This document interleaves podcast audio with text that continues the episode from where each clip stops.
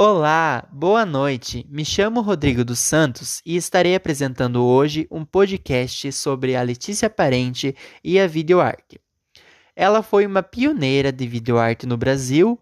Ela foi nascida na Bahia no ano de 1930 e faleceu no Rio de Janeiro em 1991. Letícia foi doutora em Química, estudou artes também no NAC, que é o Núcleo de Artes e Criatividade, em 1972. Segundo Letícia, ela dizia que isso lhe causou um certo receio no início da sua carreira, pois era uma área totalmente oposta da ciência. Apesar de ter trabalhado com vários meios, como por exemplo nas pinturas, gravuras, desenhos e fotografias, mas foi através das performances registradas por máquinas filmadoras que resultaram em suas produções de videoarte, que foi onde ela se mais destacou.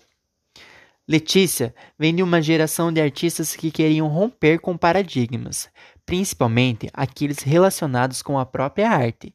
Negavam a concepção de arte necessariamente ser contemplativa, como por exemplo, a arte estar em uma moldura, pendurada na parede e quase sempre estar direcionada para a venda.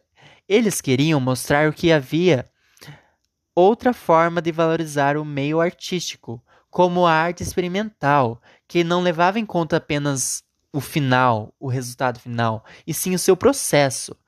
Às vezes eles usavam como ferramenta até mesmo seu próprio corpo em suas representações, apropriando-se das suas tecnologias, dos vídeos, e da imagem em movimento. Além de propor meios não convencionais para a expressão artística e ser um elemento ativo em seus vídeos, que eram gravados na sua própria casa, havia também uma crítica social e política que permeava os trabalhos da Letícia Parente, como é o caso da obra Marca Registrada, em 1975, com um vídeo do tamanho de 9 minutos, em que a artista, com uma linha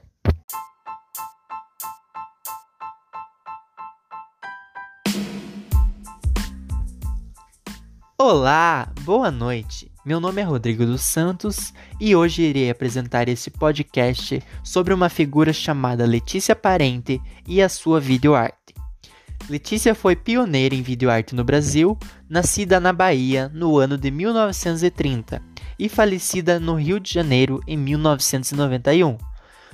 Foi uma mulher doutora em Química, estudou também em Artes no NAC, que é o Núcleo de Arte e Criatividade, no ano de 1972, segundo, que, segundo Letícia, lhe causou certo receio no início da sua carreira, pois era estranho se apresentar como cientista profissional dentro da área da artes, como, uma, como se fosse uma área totalmente oposta do que ela trabalhava apesar de ter trabalhado com vários meios também, como as pinturas, as gravuras, os desenhos e as fotografias, mas onde ela mais teve destaque foi através das performances registradas por máquinas filmadoras, que resultaram nas suas produções de videoarte.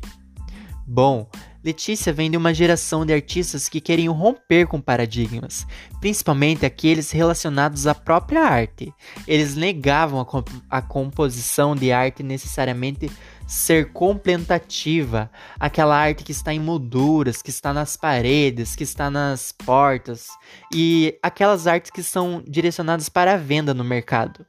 Eles, esses artistas, eles queriam mostrar que havia uma outra forma de valorizar o seu fazer artístico, como a arte experimental, que além das outras questões levava em conta o seu processo, como ela era feita, e não quando o telespectador apenas vê o resultado final da arte. E às vezes eles usavam como ferramenta, usavam seu próprio corpo em suas representações, apropriando-se das suas tecnologias, do vídeo e das imagens em movimento além de propor meios não convencionais para expressões artísticas e ser elemento ativo em seus vídeos que eram gravados na sua própria casa. É, a Letícia, ela também havia uma crítica social e política que permeava os trabalhos dela, como no caso é a obra Marca Registrada, essa que eu vou falar agora. Ela foi um vídeo de 9 minutos que foi soltado em 1975 em que a artista, com uma agulha e uma linha, e uma costurava o seu próprio pé com as palavras Made in Brasil. O rosto do artista não aparece. Ele fica em foco somente a sola do seu pé e a sua mão bordando o seu pé. Então, esse vídeo ele causou um certo desconforto nos espectadores, que foi uma certa aflição, possivelmente intencional. Transmite também o incômodo que o artista sentia, não só pela ação, mas também pelas questões subjetivas que ele implica, como por exemplo, o fato da costura e o bordado geralmente serem vistos como atribuições femininas na nossa sociedade. Mas também há aquela crítica que é uma crítica nacional, onde tende a homogeneizar a cultura, a comportamentos padronizados. E também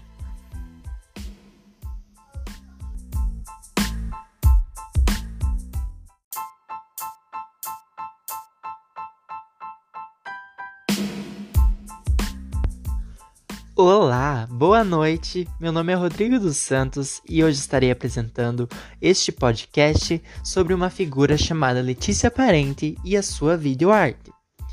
Bom, ela foi uma pioneira em videoarte no Brasil, nascida na Bahia em 1930 e falecida no Rio de Janeiro em 1991. Letícia foi doutora em Química, mas também estudou artes no NAC, que é o Núcleo de Artes e Criatividade isso em 1972. Certa vez, Letícia disse que isso lhe causou muito receio no início da sua carreira, pois era estranho se apresentar como uma cientista profissional dentro da área da arte, pois era uma área totalmente oposta à ciência. Apesar disso tudo, ela trabalhou muito com vários meios. Como exemplo deles, as pinturas, as gravuras, os desenhos e as fotografias mas onde ela mais teve performance foram nas máquinas filmadoras, que filmavam as suas produções de videoarte, em que ela mais se destacou.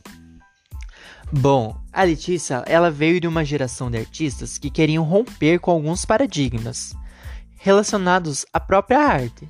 Eles negavam a concepção da arte ser necessariamente contemplativa o que é o que é ser contemplativa? É, a arte está em molduras, pendurada na porta, nas paredes, e quase sempre essa arte ela está direcionada para o mercado, para o comércio, para a venda.